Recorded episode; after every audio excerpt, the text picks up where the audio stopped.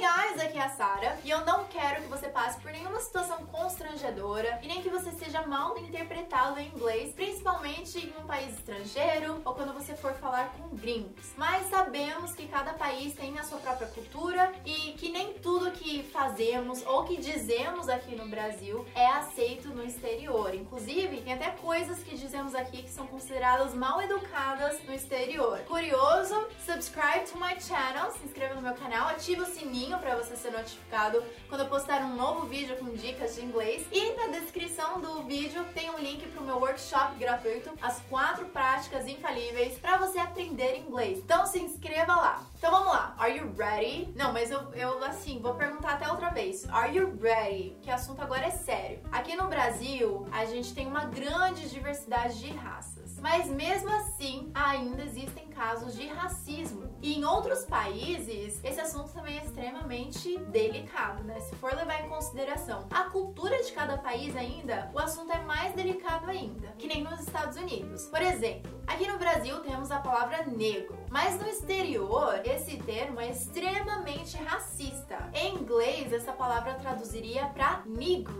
E também tem uma outra variação que eu não vou nem dizer aqui, mas que eles chamam de the N-word, que é a palavra que começa com N, mas que não se fala para não discriminar, para não ofender. E ambos esses termos são extremamente racistas. Então não diga nenhuma das duas. Mas quem é da etnia negra pode usar essas palavras que provavelmente não vai ter uma conotação negativa, mas é claro que isso depende de cada um e depende de onde você estiver, qual região que você está. Então, quais são os termos corretos? Os termos corretos são person of African descent, né? Uma pessoa de descendência africana, person of African descent, ou se essa pessoa de descendência africana está nos Estados Unidos, você pode chamar de African American. Agora, qualquer outro termo é considerado racista, é considerado discriminatório e extremamente ofensivo, ok? Não use nenhum outro termo, alright? Deal? E black é um termo que ainda é aceitável de uma certa forma, mas é aquela coisa, pode ser ofensivo dependendo com quem você fala, dependendo em qual região você está, então fica aí a dica para você não ser mal interpretado em inglês, tá bom? Segunda dica, em português a gente usa o termo deficiente. E em inglês tem duas palavras, dois termos que são extremamente ofensivos. Então jamais diga handicapped ou disabled. Principalmente disabled, porque assim, able significa capaz e disabled significa que não é capaz. Então essa palavra é muito pesada. Você não diria disabled, mas ele significa deficiente. Então tá aí o que pode acontecer, o erro que pode acontecer, principalmente se você jogar no Google ou alguma coisa assim. Esses termos, ó, não diga. Qual é o que você pode dizer? Você pode dizer mentally challenged ou physically challenged. E como você pode ver, esses dois termos, na verdade só muda em questão de se é um deficiente físico ou não. Terceira dica, e fica uma dica assim geral, porque na minha opinião a gente não deve se referir também é, em questão de chamar alguém de gordo ou de gorda. Eu mesma já perdi muitos quilos,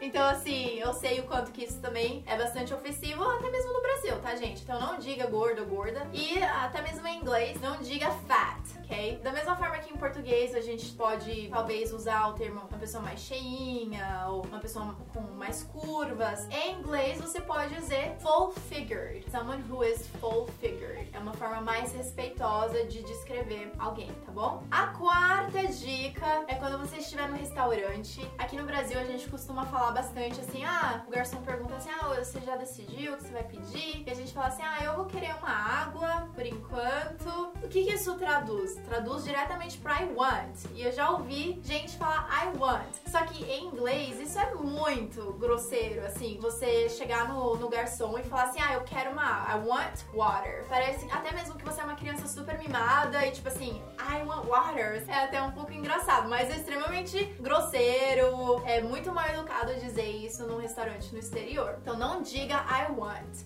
As outras opções são Can I have some water? May I have some water? Could I have some water? São todas versões mais polite, uh, são termos mais educados que você pode usar. Engraçado também é que assim, eu já tive amigos que, nossa, moraram muitos anos no exterior, ou até mesmo gringos mesmo, e eles costumam traduzir por português. Eu já fiz isso. Eu já fiz. Eu já falei bastante, tipo, posso ter água? Tipo, se eu vou na sua casa, eu posso ter um pouco de água? e sou muito esquisito. Eu acho que até minhas sobrinhas que moram no Canadá já falam assim, posso ter. Mas é justamente pelo can I have, ou may I ou could I have. E aí acaba traduzindo desse jeito. Mas pelo menos não é mal educado no português.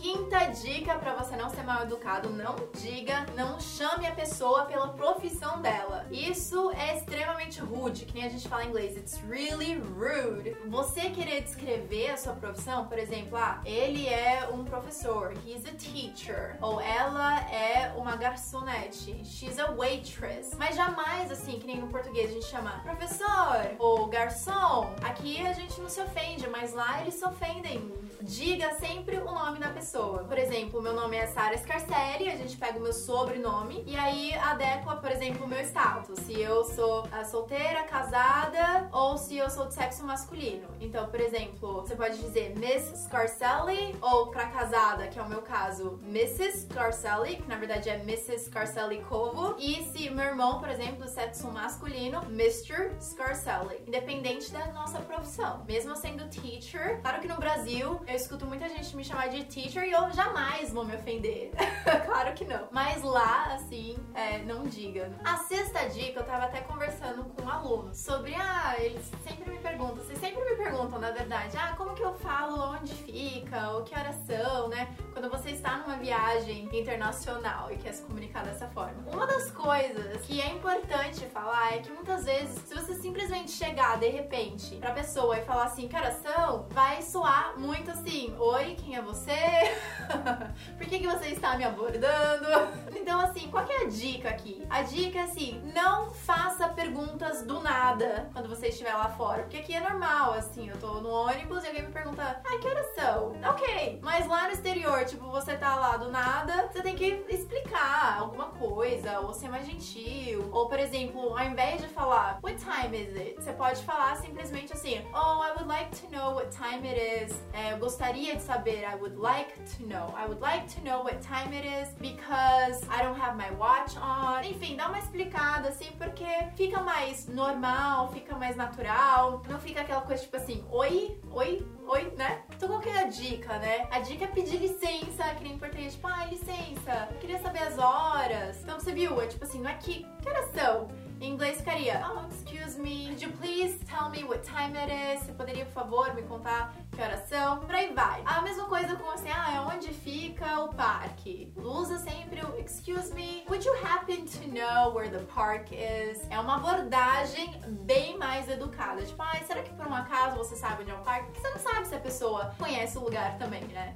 Então, fica a dica. E last but not least, fazia tempo que eu não usava esse termo, last but not least, em um vídeo meu eu falei bastante sobre assim, gente, não mande beijos e abraços, isso é muito esquisito, tá? Não é algo mal educado, mas é algo esquisito. Não mande beijos e abraços, que nem a gente tá acostumado aqui no Brasil, porque a gente é bem caloroso, a gente é bem espontâneo. Lá, a melhor forma, assim, é mandar um oi, tipo, manda um oi pra sua mãe, say hi to your mom for me, ou fala pra sua mãe que eu mandei um oi, tell your mom I said hi. É a melhor forma, né? Tem um beijos e abraços, só que ele é usado de uma forma escrita, que é o XO, XO, XO, XO, que eu já expliquei isso também em um outro vídeo. Aí você pode dizer mais por texto, por mensagem, até mesmo por e-mail, mas assim, ele é geralmente mais usado por pessoas mais jovens e até mesmo o público feminino que usa mais. Então, gostou? Compartilhe esse vídeo com seus amigos para ninguém ser mal educado no exterior, ninguém ser mal educado quando falar com um gringo. Me conte aqui nos comentários o que mais te surpreendeu e give me your thumbs up e não pare por aqui. Me siga nas redes sociais e assista a outros vídeos meus que eu preparei para te ajudar a turbinar, alavancar o seu inglês. I'll see you soon. Bye guys!